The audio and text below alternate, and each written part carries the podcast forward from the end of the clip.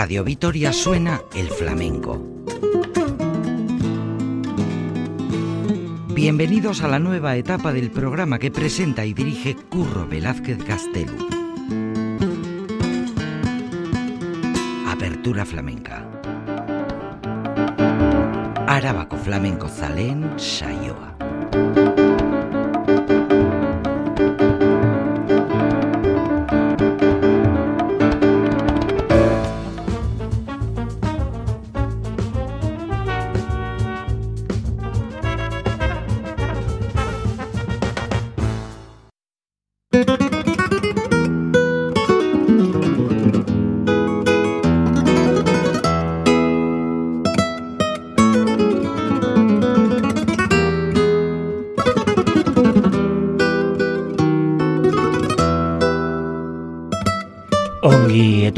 Bienvenidos, bienvenidas todas a esta nueva edición de Apertura Flamenca.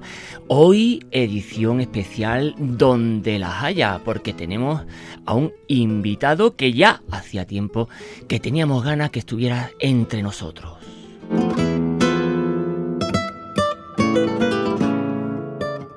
Desde Radio Vitoria, Radio Euskadi, el compendio de ITV para ella, eh, la pública vasca, eh, este espacio, este vuestro rinconcito flamenco, que gracias a la inmensa labor pues es posible haceroslo llegar eh, a oyentes como, como vosotros.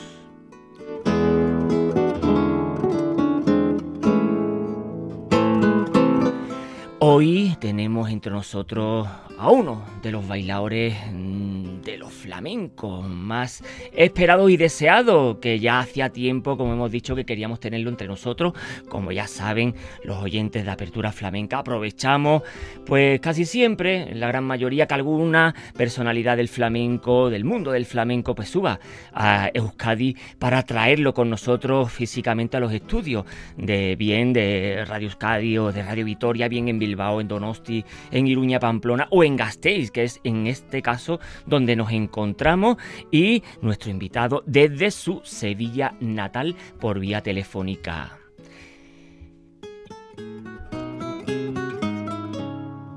Y es que aprovechamos para poder hablar con él de su vida, de su obra, hacer un monográfico de su arte, mm, de su puesta en escena, eh, su servicio, tanto eh, de los ya adentrados en el flamenco, los neófitos, en la materia también, gente que se quiere acercar a este apasionado mundo del flamenco. Y es por ello eh, y porque el Festival de Jerez está en efervescencia en estos momentos, por lo que eh, queremos eh, presentar y echar un buen rato con uno de los bailadores que está dentro eh, de bueno de la, programación de la vasta e interesante programación del Festival de Jerez bajo la batuta de Samay Benavente. Una propuesta que se pondrá eh, sobre las tablas del Teatro Villamarta el 18 eh, de mayo. Eh, por los que, bueno, los que vais a escuchar antes del 18 de mayo em, este programa, porque ya sabemos que son monográficos y eh, temáticos eh, que se repiten a lo largo del tiempo, pues bueno, recordar los que em, los han escuchado antes del 18, que el 18 pues estará en Jerez, si alguno están por la Baja Andalucía se acerquen al Teatro Villamarta y si no, los que escuchen después del 18 de mayo, pues tenemos esta bueno, este buen rato que vamos a echar con nuestro gran invitado, un artista, un bailador, un estudioso de nuestra Baja Andalucía, de nuestra cultura mm, y de la contemporaneidad, gran aficionado de familia con gran tradición. Es una de las columnas de Hércules donde se sustenta eh, las contemporáneas formas de entender el baile flamenco y por ende la cultura flamenca. Gracias a él, hoy en día podemos comprender y disfrutar de las actuales maneras de entender y de llevar a las tablas el baile flamenco. Gran aficionado al cante, gran lector de filósofos y activistas culturales y artísticos, amante del arte en general, de la tradición cultural andaluza. Él lleva, pues, eh, una misión adelantada a su época, por decirlo de algún modo, parte de la tradición, eso sí, para escalar y descubrir recovecos de la vanguardia. No entenderíamos su arte, su manera de concebir las estructuras dancísticas si no echamos la mirada atrás hacia la cultura popular, el folclore, el arte del pueblo para el pueblo, la importancia en su discurso de este discurso de la antropología social y cultural de la península ibérica y el saberse rodear de profesionales de primer nivel mundial de las artes escénicas. Eh, nuestro invitado conoce y reconoce la feminidad y lo flamenco en el baile y en el día a día y eh, ya que su espacio, su espacio de baile es un laboratorio donde mujeres en su gran mayoría de los cuatro puntos cardinales desembocan para conocer lo que allí se cuece, un auténtico espacio para compartir y ser, y ser libre. Y como hemos dicho, el 18 de mayo en el Festival de Jerez, con carta blanca, sabiéndose rodear de lo mejor, del cante y del toque, con nosotros es un gran privilegio de poder hablar y de presentar a Andrés Marín. Ongue Torri. Andrés, ¿cómo estamos? Buenas tardes, encantado de saludarte, Curro. Mucha... tiempo que tenía ganas de, charla contigo. Sí, es cierto. Tenemos, teníamos esta charla pendiente y, también tenemos pendiente de, poderte disfrutar por esta gran tierra, por esta gran tierra del país de los vascos y de las vascas. Y tenemos muchas ganas de que, de que nos visites y aquí hacemos un llamamiento. Ya estamos en el Festival de Jerez, que ahora nos hablará eh, Andrés, por fin en el Festival de Jerez, ¿no? Bueno, yo he hecho muchas ediciones en el Festival de Jerez eh, anteriormente. Eh, sí. Quiere decir, yo empecé en el Festival de Jerez con mi primer espectáculo de Más allá, más allá del tiempo. Pues luego pasé, con Asimetría, luego pasé con La Pasión según se mire, y luego ha habido como un tiempo que no, no he estado en el festival. ¿eh? tenía otra, otras piezas como Tuétano, eh, que no han pasado por allí, que eran piezas muy adelantadas en esos momentos y tenía otras piezas como El cielo de tu boca, en Barber, que tampoco pasó, se quedó ahí en el, en el camino y bueno, y así luego he, hecho, he seguido haciendo eh, otras otras creaciones y bueno y agradecer a Isamay que haya contado conmigo agradecer bueno me, estoy muy contento de, que en este 25 aniversario pues se haya contado con mi persona y con con lo que voy a mostrar allí, que es carta blanca o jardín impuro o flamenco impuro, como lo queramos decir. Cuéntanos, Andrés, a nuestro público, aparte, pues eh, de, la gran mayoría de ellos no están muy adentrados en los entresijos del flamenco, lo cual es buena señal también. Está conociendo poco a poco, pues, a los nombres propios del flamenco, como Andrés Marín, que en este caso tenemos hoy la gentileza de poderlo tener con nosotros. ¿Cómo le explicarías o le introducirías en tus propuestas a un, eh, a un público eh, blanco, a un público que aún no ha visto nada ni está adentrado en este mundo del flamenco y de la arte y bueno y de la danza en general? ¿Cómo, cómo le entrarías tú? ¿Cómo yo le entraría? Bueno, yo soy, yo le entraría, un público tiene que ser libre y, o sea, puede ser un público que no sea entendido y muchas veces incluso digo que hay un público entendido que es un peligro también, ¿eh? es una, bomba de relojería, porque resulta que ya quiere ver lo que vio, entonces no está atento a cosas, eh, a renovaciones y a, nuevos modos y a nuevas formas. Entonces, una cosa es reconocer y otra cosa es conocer. Afortunadamente, porque la guitarra evolucionó siempre desde la tradición ¿eh? que no es desde lo, desde lo popular, desde la tradición, pero no desde los clichés, sino desde la búsqueda y contando lo que tiene que contar tu tiempo. Imagínate que si tú quieres pintar hoy como Goya, sería un absurdo, o pintar como Zurbarán sería un absurdo, ¿no? Pues ellos fueron muy grandes, o quisiera cantar como Marchena, pues no, no, no se puede hacer, ¿no? Uno tiene que encontrar su forma de, de, de firmar su propia obra, aunque sea para malo, o aunque sea para, porque cuando un grande es grande, tú no te puedes acercar ahí, solamente te puedes acercar con admiración.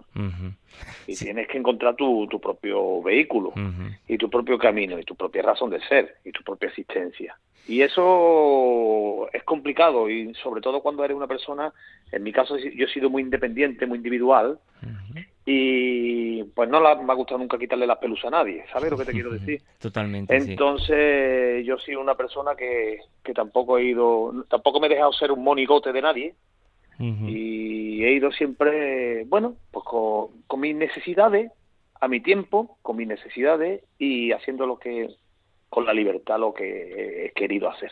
Esa independencia, mucho. eso, esa independencia tiene su precio, ¿no, Andrés? Se paga su precio, se paga su precio, pero también recoge su fruto. Eso es. Porque en un futuro, hombre, no voy a decir que nadie me ha ayudado, porque decir que eso así sería muy ingrato, y, que nadie me ha acompañado. Me ha acompañado mucha gente, pero una minoría, una minoría. Pues ha sido así. Yo no he tenido personas. Bueno, eh, en mi caso en Francia sí se hizo un buen trabajo conmigo. Eso, sí lo hizo Arti Movimiento, lo hizo conmigo, y ya he estado allí. Y ahí hice mi carrera. Y, y luego, pues aquí también he ido luchando, he ido haciendo y poquito a poco pues se me ha ido dando pues mi sitio y yo he ido demostrando mi más que demostrando mostrando que soy mm, formal íntegro tengo una ética tengo unos valores tengo un pensamiento y que el arte para mí es una cosa en movimiento, el flamenco no es una cosa de clichés y repeticiones. Pues yo no puedo ver una persona imitando a Paco Bardepeña porque no lo puedo ver. Yo puedo entender que, que eso corresponde a unos tiempos o puedo entender que se puede hacer ese tipo de estética o de arte, pero desde un tiempo de hoy pero una mimetización de un remedo de lo antiguo, pues a mí no me interesa. Claro.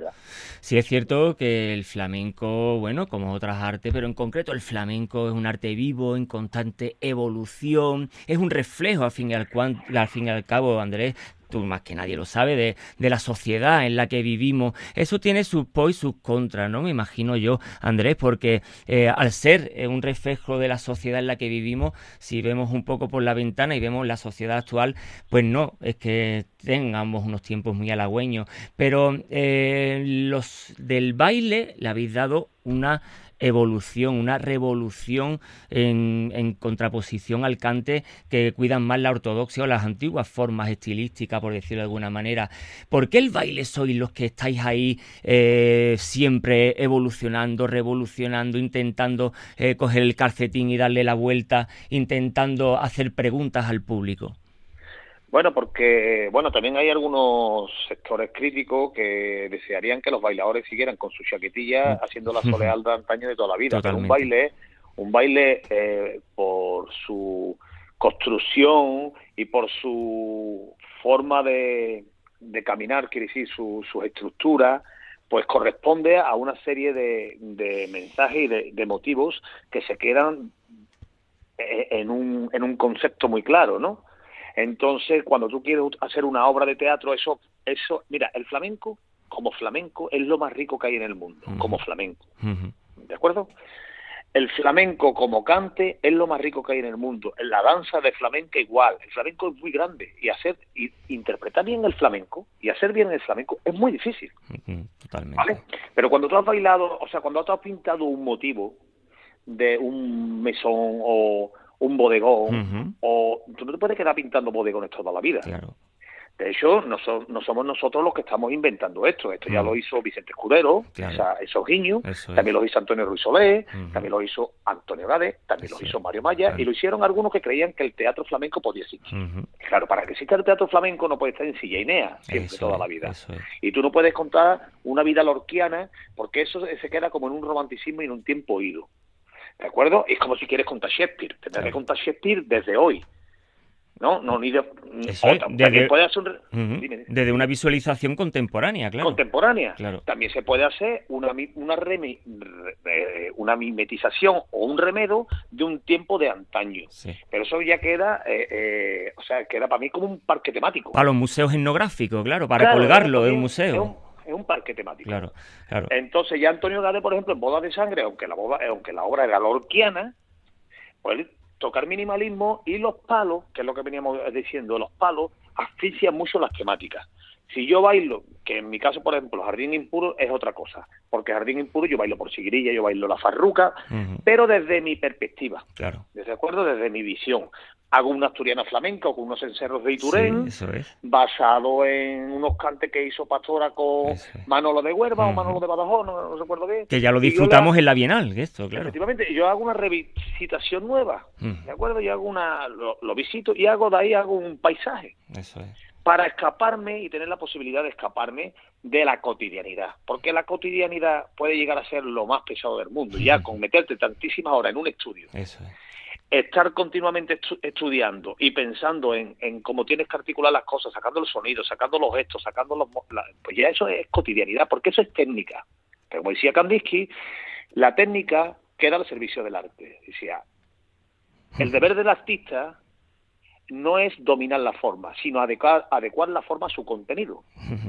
Eso es muy importante. Entonces, entonces, yo creo, por ejemplo, que en el flamenco, a mí, yo echo de menos gente que hagan creaciones como hizo Enrique Morente, por supuesto Camarón, que en paz descanse, que hacían temas, letristas nuevos, yo echo de menos eso, no, no que cambien la solea. Sí. Y le metan dos alleos más para acá y para allá. Eso es un guiño. Claro. Que bueno, Sí, porque en las letras, en las letras decir que voy a la fuente con el borrico a por agua, pues que hoy en día pues no, pues son otras necesidades, ¿no? Lo que es un romanticismo, ¿no? Claro, es un romanticismo. Si, viene un extranjero o viene Pepito y se quiere ver con un borrico cogiendo agua, pues mira que coja el borrico que se vaya. a hacerlo. Nosotros hemos evolucionado. pero que yo no voy totalmente. en el borrico a por agua. Pues Andrés, es uno... totalmente. Y muy importante una cosa que te quería decir. Sí, sí, sí, totalmente. esto, es, esto es fácil de ver. Mira, se echan de menos obras como La leyenda del tiempo mm. o como Omega de, Enrique, que fueron un mm. auténtico fracaso en su momento, tanto de venta como de entendimiento y de comprensión, o como Paco de Lucía cuando ha hecho otro tipo de cosas, eh, de obras, eh, no cosas, obras. Obras. ¿Me entiendes? son obras. Entonces, cuando han hecho ese tipo de obras, eh, estaban adelantados sus tiempos. Entonces, eh, yo echo de menos eso, hacer obras contundentes y no me da la soleá de pues no y ponerle dos alleos más o dice voy a coger esta soleá y la voy a distorsionar pues no pues no coger esta soleá y la distorsionar pues no. Primero maneja bien la soleá y después de esa soleá tú hagas una recreación o si no a otro tema como hizo Camarón o como hizo, ¿me entiendes? Mm. No sé mi forma de, entenderlo. Una reinterpretación totalmente. Son las palabras de Andrés. La verdad es que eh, siempre, siempre eh, es un placer de, escuchar porque él tiene detrás una, una, contundencia en su manera de entender ya no solo el baile, sino la cotidianidad, el día a día. Y él es un gran aficionado, como no podía ser otra, al cante. Por eso vamos a escuchar algo, uno de, de sus referentes, otra de las mujeres que iba por delante de su época como lo es, eh, lo seguirá siendo Andrés Marín, un adelantado a su época, un, eh, un gran artista que ya las generaciones de hoy pues, eh, pues tienen como referente. Vamos a escuchar a la niña de los peines, ¿se te parece bien Andrés? Por bulería. Y ahora seguimos contigo, vamos allá. Estupendo.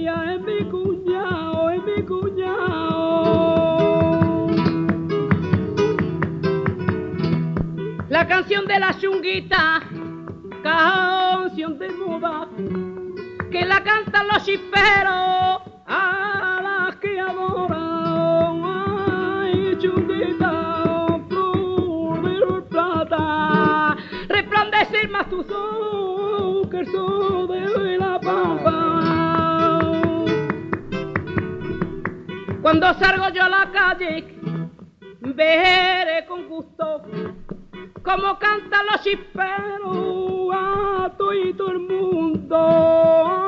Ay, chunguita, flor del plata, resplandece el matuso que el sol de la pampa. Ay, chunguita, flor del plata, resplandece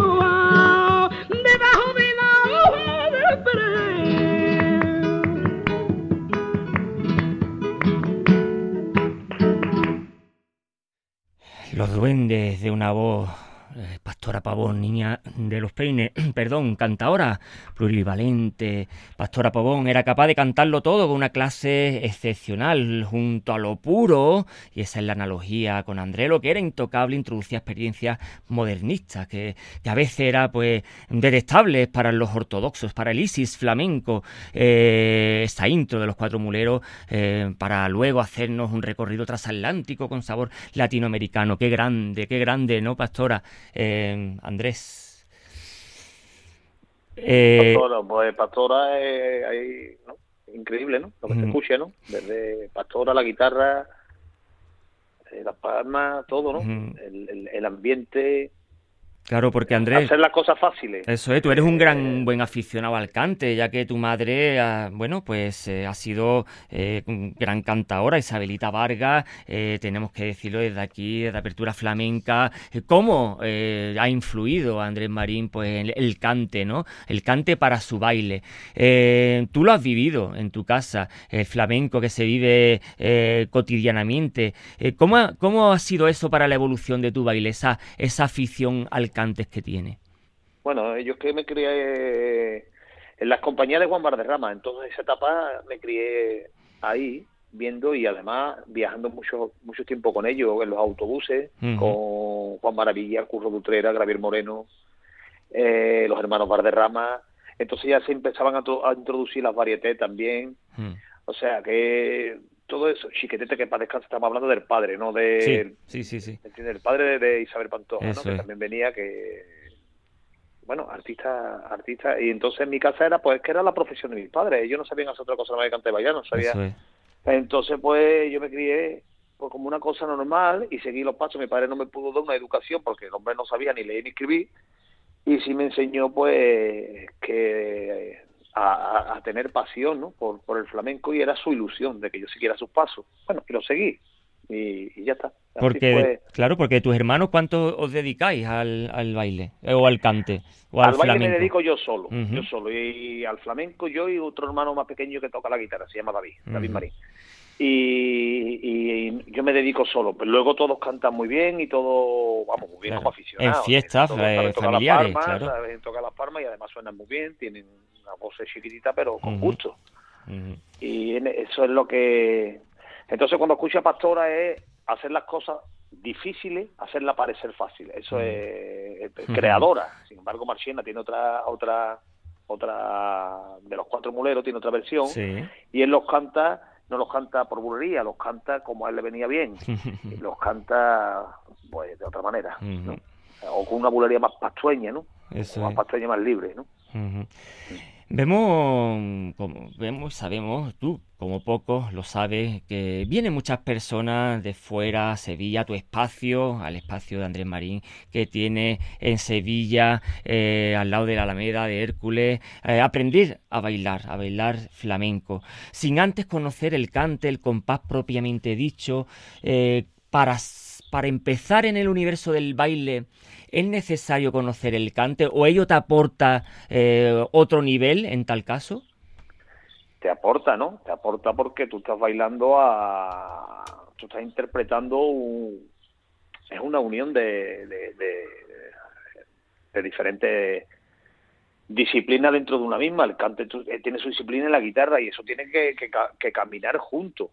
¿Me entiendes? Mm. Otra cosa es bailar por farruca que solo, pero el flamenco tiene una cultura, una cultura que se hizo a través del cante y a través de, del compás y a través de, de la guitarra. Y eso hay que comprenderlo y hay que entender quién son, eh, y hay que entender la historia del arte, la historia del flamenco. Pero la historia del flamenco contada por los flamencos, ¿eh? Cuidado, porque Sí, te cuenta una historia que... y va a decir, a ver, tócame las palmas, ¿sabes? Es Totalmente. complicado, ¿me entiendes? La Mm. verdad, curro.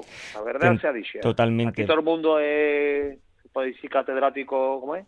Sí, Tiene la cátedra de flamencología. De flamencología. Y De, de eso me creo yo nada, sí, totalmente. ¿sabes? Mm. Y tiene, ellos empiezan con la plumilla a darle a uno y a otro, papá, papá, papá, y eso no puede ser. No puede ser. Eh, no que puede se ser. suba, que se suban al escenario ellos, ¿no? Y, y- No, que se suban, es, claro, que se suban, se además suban. le hacen crítica a satélites que Sí. son enormes, Sí. que los tiran por el suelo, y son satélites, Sí. ¿eh? Y Eso, eso verlo hay que cuadrarse, ¿me entiendes? Yo veo un artista mayor que yo y solamente por el legado y por el tiempo que ha estado ahí. Por el respeto que una- tenemos que tener, claro. Hombre, le tengo un respeto y una admiración y una... Hay que saber estar, ¿eh? Pero ya tenemos Ya- que ser lo suficientemente inteligente, Andrés, para saber que no, lo, no es cierto lo que un crítico tenga que escribir en un, en un periódico, porque eso es pasado por el tamiz suyo, es una, una referencia suya que nada tiene que ver. Lo que pasa que tiene mucha influencia los medios, ¿no? Y eso sí es cierto que te puede, pues, te puede levantar como lo mismo que te puede echar por tierra, ¿no? Y eso hay que Bueno, a mí, afortunadamente, yo no vivo de los medios de aquí, ¿no? Claro. Quiero decir, ni, Sí, sí, sí. Y, y no todos son iguales, ¿eh? No se puede generalizar, ¿eh? Cuidado. Y, No, duele, y duele que en Francia te hagan más caso que, que aquí, ¿no? Eso... Pero yo no hablo ya de mí, ni siquiera, porque hablo de- del, del sistema en general, como, como Hmm. funciona. Y entonces, menos más afortunadamente que solo leen cuatro. Claro. Los cuatro amigos que le tocan las palmas. Eso. Pero, como tú bien dices, ¿no? Mm. Pero muchas veces hay personas que son satélites que lo, ha- le, le han dado ladrillazo, que te dicen, ¿esto qué es? Mm. Esto es un cachondeo. Sin merecerlo. Pero, Sí, vemos como eh, en tus espectáculos, Andrés, en tus propuestas escénicas, lo orgánico, la tradición, llevado a lo contemporáneo, el estudio de la cultura popular, el folclore, es de tu, una de tus maneras de hacer, tu leitmotiv, tu, uno de tus hilos conductores. ¿Qué es lo que te lleva a abrirte a ello, Andrés? Pues mira, me lleva a crear paisajes y a crear universos, ¿no?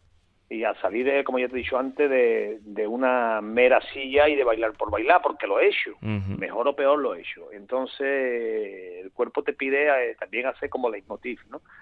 Y te pide, yo soy bastante iconoclasta y me gusta mucho el arte en general, me gusta mucho la pintura, me Mm. gusta mucho introducir cosas, emociones, ¿no? Emociones, la escultura, la arquitectura, es que me gusta, me Mm. gusta Oteiza, me gusta eh, Anish Kapoor, me gusta eh, Rocco, me gusta lo abstracto, y el flamenco tiene poco de abstracto, y la gente de flamenco no quiere mucho el abstracto, porque Mm. no se pierde, claro, Sí. el abstracto se pierde.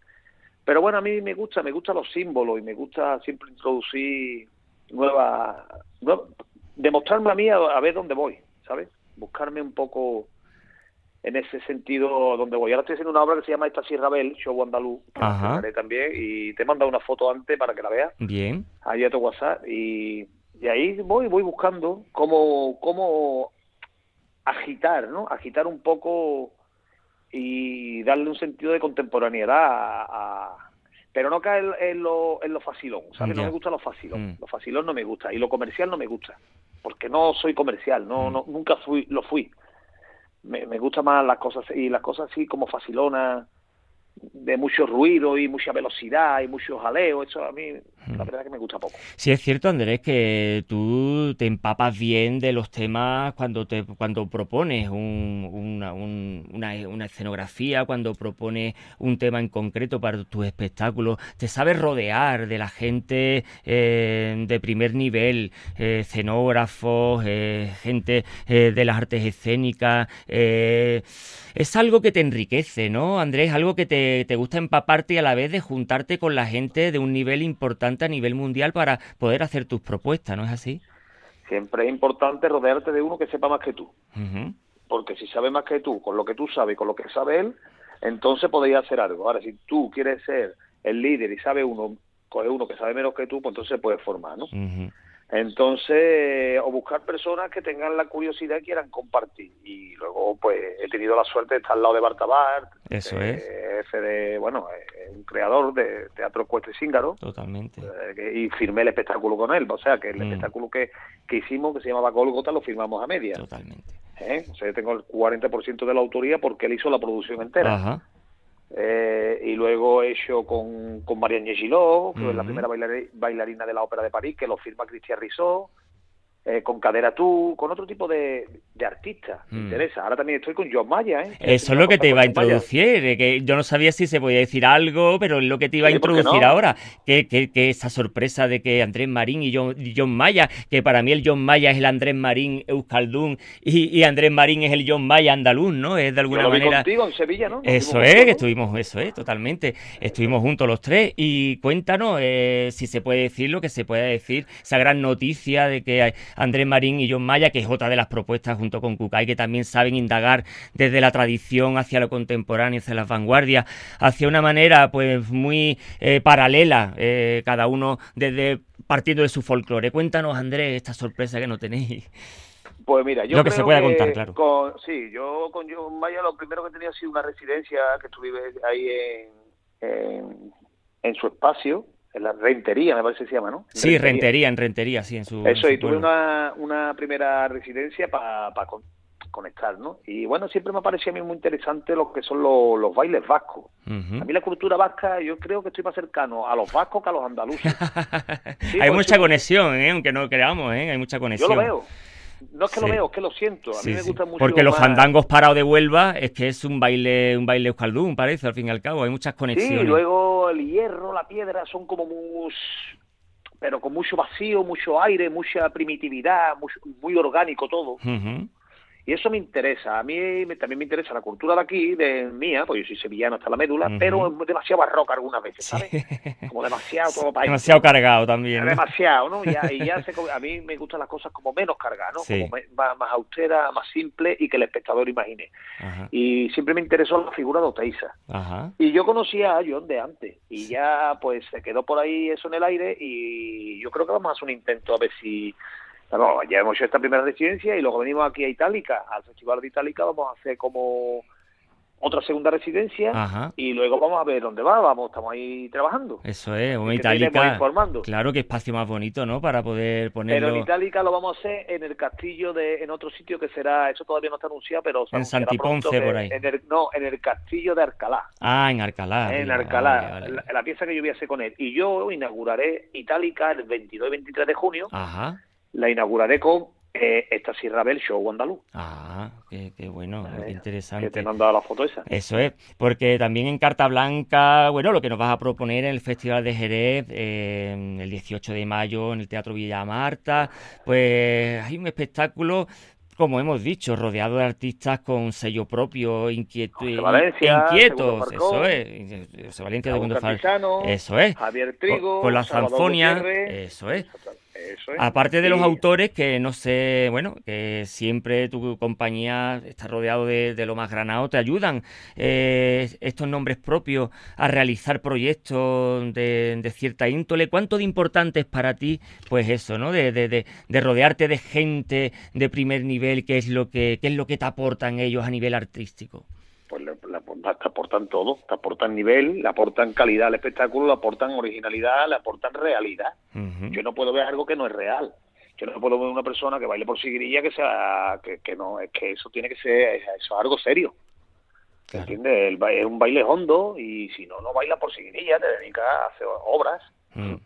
¿Entiendes? Pero por siguirilla con todo su... o baila una farruca, porque eso tiene que estar ahí. El flamenco, como ya bien te he dicho, es muy rico, Mm.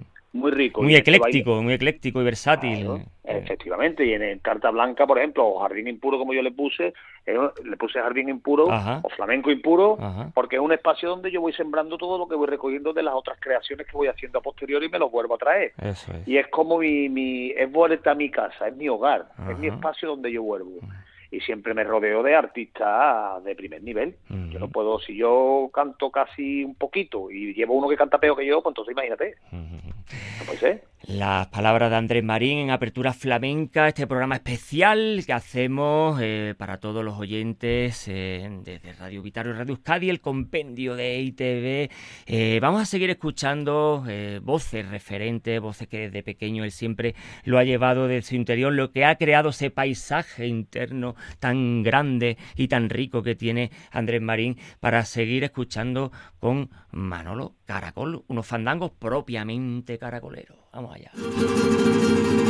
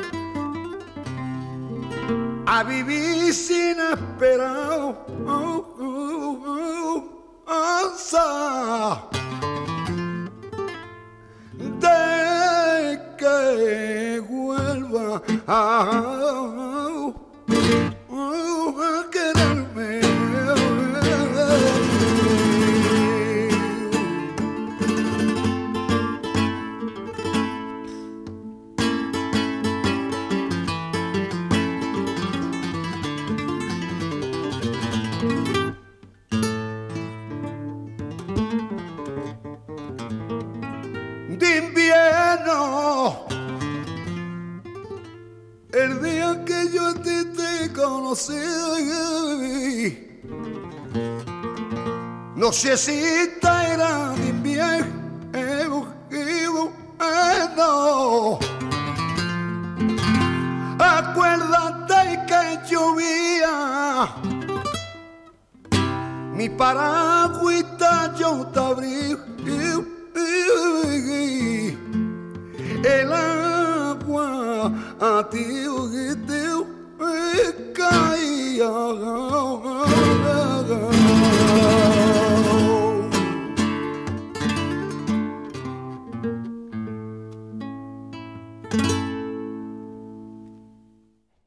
Inconfundible la voz de Manolo Caracol, otros que al igual que Andrés Marín, cada uno en su tiempo y cada uno en su manera de entender el flamenco ha creado escuelas, escuelas importantes para las nuevas generaciones, estos fandangos caracoleros que tenemos en nuestro programa especial de hoy de Apertura Flamenca a este gran bailador, coreógrafo, productor, director. Y es eso precisamente lo que queremos preguntarte, Andrés, ¿dónde te sientes más a gusto eh, coreografiando? produciendo, bailando, enseñando, dirigiendo? Yo, en la libertad, ¿no? En, en un espacio libre, en todos los espacios, porque me da igual estar, o sea, no sé, eh, cada momento tiene su, su belleza, ¿no? Me gusta mucho la parte la de la creación, la creatividad, aunar lo que son capas. Ajá. Eso me gusta mucho, aunar conceptos. Trabajar con otros artistas, ¿no? ujú. Y bueno, bailar me gusta porque porque es muy bonito, ¿no? Cuando tú te pones a bailar, pues se mueve mucho sentimiento y el cuerpo es, es una máquina que empieza a expulsar. Pero claro, cada vez me pongo retos más difíciles porque en vez de quedarme en lo que sé, pues me voy buscando otros retos para desaprender y volver a aprender con la edad que yo tengo cuesta. Mm. Pero para mí es vital porque si no entro en una zona de confort que no me interesaría, Mm, entonces me quitaría del medio. Mm. Em, yo, mientras que esté, tengo que estar a la altura, si no, me quito del medio. Y eso lo tengo clarísimo. Y Mm. no puedo estar tirando siempre de cliché y, y tirando de, de temática de la ironía del flamenco, que si para ti, que si para... No, eso no me interesa. Sí. Me interesa creaciones, que yo eso, pero no me interesa la, i- la ironía, que si... Pues no. Y sobre todo, todo para enriquecerte a ti mismo como persona, Por, ¿no? por eso, por eso. Mm, pero no sobre siempre la misma temática del flamenco y, Claro. Que, que- no quiero. Sí, no, no. y caer lo que bien dice, ¿no? Una, en una zona de confort que sabe que vendes o sabe que el público le Sí, el público satisface. son, son clichés Sí. pasados por la intelectualidad un Sí. poquito, ¿sabes? Son Sí. clichés- al final son clichés disfrazados. Como decía Guy Debord, la, la- en la sociedad del espectáculo, ¿no? Precisamente, ¿no? Eh, la- el público, que al fin y al cabo el arte se ha convertido en una complacencia, ¿no? En algo para, ma- ma- pa- para mantener la mente pues acomodada, en vez de todo lo contrario, que es para precisamente para lo que existe el arte, ¿no? Que es para el inconformismo, para la rebeldía y para ponerte preguntas sobre preguntas, ¿no es? Efectivamente, preguntas sobre, como decía Antonio Arto, yo no más.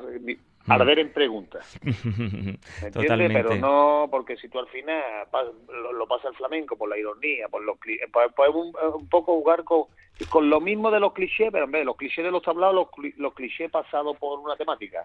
Es un poquito más disfrazada, pero al final no deja de ser cliché y, y recae lo mismo, y eso a mí no me interesa. A mí me interesa desaprender diario para volver a, a entender que no sé nada. Hombre, es verdad que con una escritura que tienes, pues ya tienes que intentar de, de pero escribir otros libros, a ver qué pasa.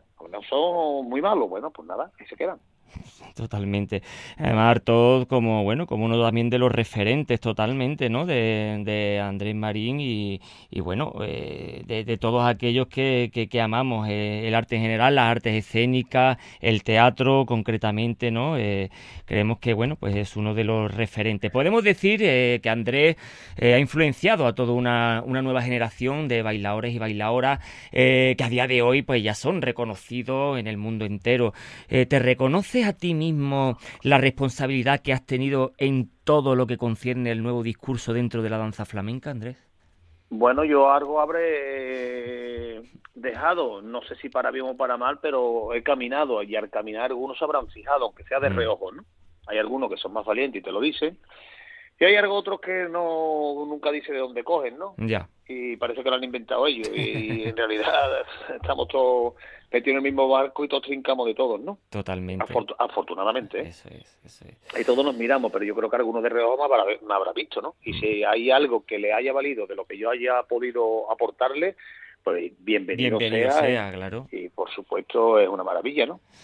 Pues sí, desde aquí de Apertura Flamenca afirmamos que sí es cierto, que Andrés pues, ha creado una gran escuela, es uno de las columnas importantes del nuevo discurso flamenco, eh, donde una vez después de, de las nuevas generaciones pues, ha habido un chorro de, de aire, de nuevas, eh, bueno, pues nuevos talentos que sí es cierto que se inspira pues en, en las anteriores generaciones, como el flamenco y como en todas las artes, al fin y al cabo, pues son inspiraciones tras inspiraciones, pero también lo importante llevar su sello propio, ¿no? Eso es muy importante, ¿no, Andrés? Muy importante. Uno tiene que mirar a todo el mundo, pero luego tiene que entender que a lo mejor en tus debilidades está tu grandeza. Y de la parte que más te cuesta eh, puedes sacar tu eh, todo tu potencial, ¿sabes?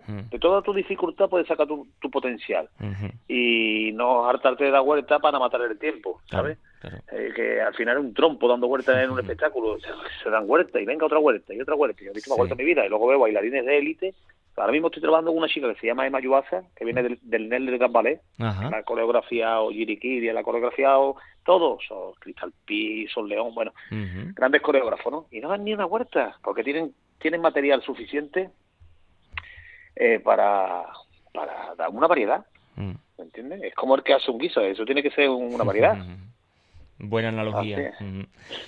Todos sabemos que el flamenco es reconocido por el mundo entero. Podemos decir que lleva un tiempo de moda. Podemos también decir que al igual que otras artes eh, que se pone de moda, al estarlo hay cierto intrusismo. Personas que, bueno, pues que pueden dar clases sin tener uh, un cierto recorrido digno, eh, que se ponen, bueno, pues eh, una academia como sacado de la nada, o gente que al estar de moda, pues eh, da un discurso pues muy vano. ¿Crees que esto hace un flaco favor al flamenco y a su discurso, Andrés? Bueno, para mí existen profesores, y eso también lo decía, no, no me acuerdo de lo de un compañero, yo creo que Farruquito mismo lo dijo, ¿eh?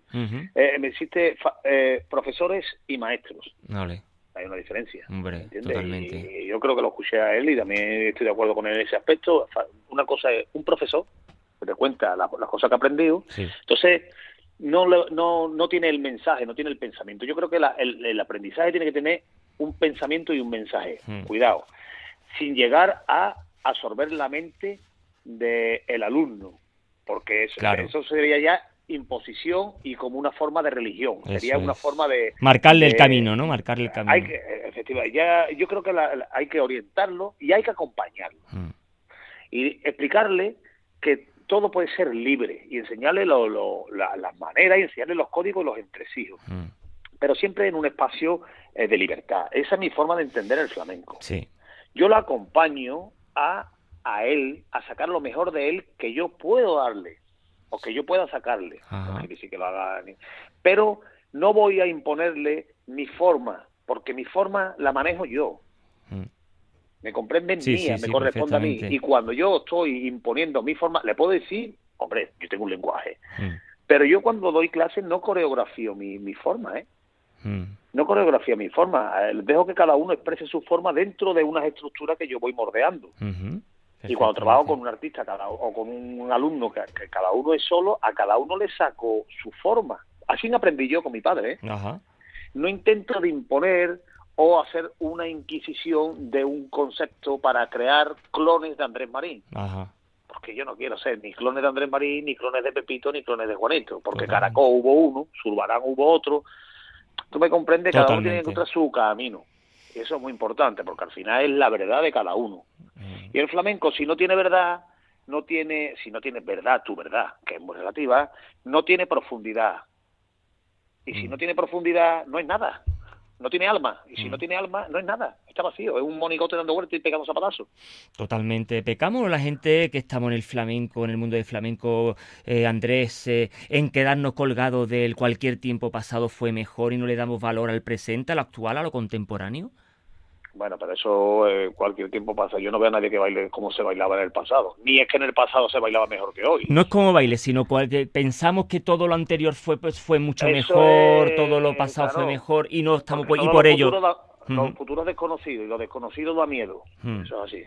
Hasta que los, ya los desconocidos se conoce, se reconoce y se hace un clásico, y ya queda como un clásico. Pero eso siempre ha sido así, y siempre será, ¿no? Mm. Lo de, lo de venir, el futuro siempre es incómodo. Es incómodo porque es no- es normal, tú no sabes lo que va a ocurrir mañana, entonces te aferras a esa memoria romántica del pasado. Pues bueno, si tú, tú estás poniendo a Caracol y ha sido la transmisión más grande, Caracol estremece, uno escucha a Caracol y se estremece, y el que no Mm. se estremece no tiene sensibilidad, no tiene arma. Pero es que. Marchena también. Pero bueno, hay otra gente jóvenes que, que también se tendrá, tendrán que tocarte, el que te toque y el que no te toque, no te toque. Mm. Ahora bien, imitando a Caracol, a Valderrama y a Pepito, a mí no me transmite. A mí. Totalmente. Así te lo estoy diciendo. Yo escucho a uno cantando por Caracol, por mucho que lo disfrace, y lo veo venir. O por Tomás. Ya. ¿Entiendes? Ya Caracol entendió, el camarón entendió eso y Enrique perfectamente. Mm. Que se acordaba de todo el mundo, pero no dejaban de ser ellos. Mm. ¿Sabes lo que te que me entiendes? Perfectamente, Y tú escuchabas la voz de. Camarón y tú veías la perla y tú veías Caracol, pero él, él hasta que fue Camarón, Mm. ¿entiendes? Y recreó a todo el mundo y lo puso todo el mundo de acuerdo. En su momento le costó trabajo y Enrique igual, Enrique pegó todavía. Para descanse. Son Ha palabras. sido grande y lebrijano. Son hombre grandes. lebrijano. Lole, Mm. porque Lole ha tocado otras temáticas, ¿no? Mm. Ha sido más temas que a lo mejor uno ha cantado por soleá, por sigrilla, como esta gente, que también pasaron. Porque lebrijano sí cantó por sigrilla, por soleá, por soleá, por ¿eh? de Sevilla a Cai, ¿no? Y Mm. luego siguió con su recorrido y sus creaciones. Son las palabras de Andrés Marín, eh, que estaríamos con él casi, bueno, dos días hablando porque son palabras muy interesantes. Pocas veces tenemos, eh, bueno, pues eh, invitados que desgranen tanto la, made- la, la- la madeja o la granada propiamente dicho, que, que deshilache todo eh, lo acontecido, lo visto en el flamenco. Pero antes de terminar, nos gustaría, y antes de que nos contara cuáles son tus últimos proyectos en los que estás inmerso, que siempre sabemos que son mil y un proyectos, pero eh, desde mi punto de vista y de lo que te conozco, mm, he notado que en tu carrera, en tu manera de ser, tu sensibilidad, ha estado muy cerca de esta sensibilidad femenina, una parte femenina eh, que tiene muy, muy, muy dentro eh, Andrés Marín y que, precisamente ha habido dos mujeres muy importantes en tu vida profesional, aparte de tu madre, como no, tu padre también, pero en esta, en lo que hablamos de la mujer, tu madre como referente, eh, una cantadora, eh, y también, bueno, pues eh, bueno, también con Emilia y Daniela Lazari, que han sido mujeres, dos columnas de Hércules importantes para tu vida profesional. Cuéntame esta feminidad, también todas las mujeres que entran dentro de tu, eh, porque en la danza, desgraciadamente, porque debería haber más hombres, un 80% son mujeres. El- lo que es la feminidad en tu, en tu discurso, la importancia de, de- de- de- de la mujer, eh, la influencia de ellas, eh, bueno, en tu vida y en tu obra. Cuéntanos un poco. Pues estas mujeres, bueno, principalmente mi mujer. Mi madre, bueno, mi madre fue mi, mi referente como madre, eh, la, se- la idolatraba, ¿no? Y como es la figura que, que vas a hablar de tu madre, pues lo más grande, ¿no? Pero luego mi mujer, pues fue una persona que cuando vino, mi mujer de Estados Unidos, cuando vino a Sevilla, pues ella creyó en mí, cuando nadie creía. Entonces ella siempre estuvo ahí para creer en mí. Mm, Y eso realmente se lo, se lo debo a ella porque ella mm, eh, siempre ha estado cuidándome para, para darme es- esos valores y para darme esa, ese, ese mundo confortable. Mm. Pero bueno, aparte yo también tengo una piel gruesa y he hecho lo que lo que he tenido que hacer. Y Daniela Lazarí, cuando me cogió en el camino, pues me cogió y también la chiquilla pues me, me acompañó y durante el tiempo que ahora no está conmigo, en, en Jerez en. Jerez sí. Pero ahora ella pues ha seguido su camino, porque ella tiene su niño, que el cual yo soy su padrino, y, y ella pues no puede acompañarme todo el tiempo que, que yo necesito o lo, o lo- o lo- y lo vimos así. Entonces ella estuvo ahí y ella me abrió las puertas en Francia y ella hizo de mí en Francia pues eh, hasta donde pudo, eh, pues hizo, me, me, me recolocó en Francia y lo cual también se lo agradezco y, y esas han sido las personas que han, han caminado más, más cercano a mí, pero Mm. mayormente Emilia, mayormente Mm. mi mujer, porque bueno, es la que se sufre todo y la que siempre está ahí, la verdad. Pero bueno, ellas han sido importantes. Vale. Eh, siempre eh, agradecer ¿no? a las personas que te van acompañando en tu vida profesional y artística. Eh, y para terminar, Andrés, eh, antes de escuchar a otro de tus referentes sevillanos, con Paco de Lucía, jovencísimo, eh, cuéntanos tu proyecto que andas, que estás haciendo, eh, bueno, lo de John que nos ha contado un poco, cuéntanos un poco, que podamos saber. Bueno, yo estoy, la- a mí es que me, se me ha venido la pandemia encima, Claro. eh, como a todos, ¿no? Como a todos, Entonces yo estaba para clausurar la Bienal de Flamenco de Sevilla con la Divina Comedia de Dante, el cual Mm, iba a dirigir una treintena de artistas, bueno, iba a poner de acuerdo a una treintena de artistas, no Qué pudo bueno. ser y terminé con un espectáculo que me saqué ahí rápidamente que se llamaba La Vigilia Perfecta, que bailaba desde las 4 de la mañana hasta Ajá. las 11 de la noche en el recinto de Santa María de las Cuevas del Monasterio de la Cartuja de Sevilla en Vaya. horario franja, franja de los monjes cartujanos. Ole. Iba por la, por la dependencia de todo el recinto del Mm. Monasterio de la Cartuja Sí. haciendo una temática diferente. sí, sí, sí. De ahí, pues hice las completas, me dieron el girardillo del baile, Eso es. lo cual agradezco a todos los que me lo han dado y muchos años, ¿no? Para que me llegue, pero bueno, las cosas llegan cuando lleguen y punto. Eh, Qué gran experiencia esa, ¿no? La de la cartuja, ¿no? Pues Yo desgraciada- de desgraciadamente no pude estar, pero ha sido algo que lo tengo dentro de por no haber ido Es una maravilla, eso fue una maravilla, una experiencia para mí vital. Vital, vital, que- totalmente, Pero vital. no se, no se puede explicar cómo- cuando te dicen ahora tienes que bailar y son Sí. las 4 de la mañana y baila lo que Eso es. Con la luz, con el Con los maitines, los pájaros, con maitines. Luego por la mañana te, va- te vas cansando hasta por la noche. Una, una preciosidad. Mm, Bueno, y de ahí también, y luego estoy con una bailarina, que ya te lo he dicho, que se llama María Ajá. que es la primera bailarina de la Ópera de París, con Cristian Rizzo, que es un coreógrafo de contemporáneo, Ajá. haciendo magma. Luego estoy con Emma Yua- Yuasa haciendo esta pieza de la de la pieza que estoy haciendo con la holandesa. Estoy Ajá. con John, y por otra parte estreno eh, esta Rabel eh, en el Festival de Itálica, que lo anunciarán en breve. De aquí yo ya lo adelanto con respeto y permiso de Pedro Chicharro, que es su director. vale. Y nada, muy contento porque vienen cuatro mujeres conmigo y, y está basado, inspirado en la música de Ravel. Viene César, Camare, eh, César Camarero, no, Alberto Carretero, que hace algunas piezas también. Luego llevo a Oscar Martín, que es un solista de piano extraordinario. Un saxo vientos que se llama Alfonso Padilla. Chloé Brulé, Lucía Vázquez, Vanessa Ibar y Andrea Antón, que es una chica de español que baila estupendamente también. Mm, Y, y, bueno, viene un iluminador muy bonito que se llama Yaron Ab- que es de Israel, muy bueno, muy bueno. Y estamos ahí trabajando sobre, y por supuesto trabajo siempre, muchas de estas piezas, que no quiero que se me olvide, trabajo al lado de un artista plástico que se llama José Miguel Perejil. Ajá. La vigilia la hice con él Ajá. y, y Rabel me gustó su, su historia y digo, pues voy a seguir contigo en Rabel y ya pues luego ya veremos, pero estas dos piezas las he hecho con él, estas dos obras últimas. Vemos eh, eh, que no para Andrés Marín, la verdad. cosas, demasiado. Sí, no, pero lo bueno es que siempre lo llevas a cabo. eh, la verdad es que es un placer de haberte tenido aquí con nosotros, Andrés, porque eres uno de los referentes para nosotros, para nuestro programa. Siempre te mentamos, siempre cuando hablamos de, de la actualidad del baile, siempre te tenemos a ti como, como bueno, como uno de los nombres de, de la mesita de noche de referente. y la verdad es que, bueno, pues te tendremos más de una vez con tu permiso aquí en nuestro programa, porque la verdad es que ha sido un placer, eh, una riqueza. Todos los oyentes eh, no se pierdan si están en alguna programación cerca donde Andrés Marín eh, pueda bailar. Y ya no es bailar, sino ya representar plásticamente a todos los niveles, representar una obra, una obra multidisciplinar, porque va más allá de lo, de lo exclusivamente flamenco. Siempre da un paso más allá y es sin lugar a duda el, el, bueno, el bailador del siglo XXI. Es que ricasco, Andrés, muchas gracias por tenerte, por el tiempo. gracias a ti, gracias de verdad, de corazón. Mm, ¿vale? Yo también. Eh, ven, nos veremos en Jerez y un abrazo grande. Hasta siempre, Venga, Andrés. Un abrazo. Un abrazo, muchas adiós, gracias. adiós. A ti, a ti. Vamos a escuchar a otro de los referentes de Andrés. Con ello ya nos despedimos. A El Sevillano con Paco de Lucía. Es que ricasco, eh, nos vemos y agur.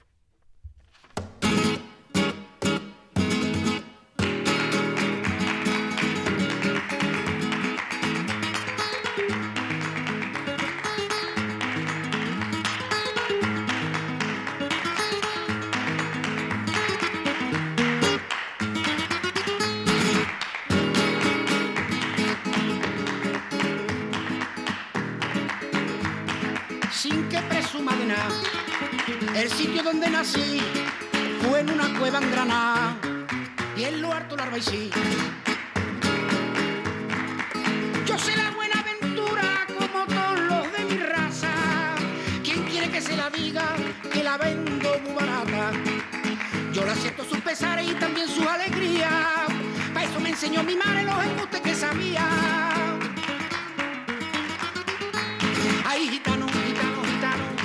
Las payas me suelen decir. Si quisiera leer en mis manos, sabría que no quiero y a nadie más que a ti. Y en mi raza gitana, gitana, y soy libre lo mismo que el sol, que se pone cuando le da la gana y sale cuando quiere porque así lo quiso Dios.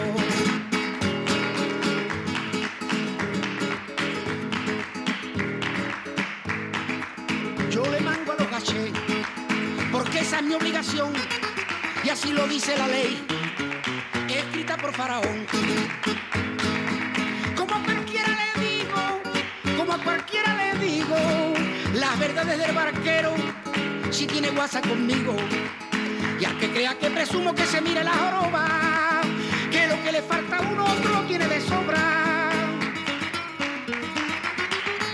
Ay, gitano, gitano, gitano, todas las payas me suelen decir.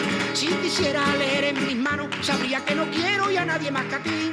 Y en mi raza gitana, gitana, y yo soy libre lo mismo que el sol, que se pone cuando le da la gana y sale cuando quiere porque así lo quiso Dios. Que se pone cuando le da la gana y sale cuando quiere porque así lo quiso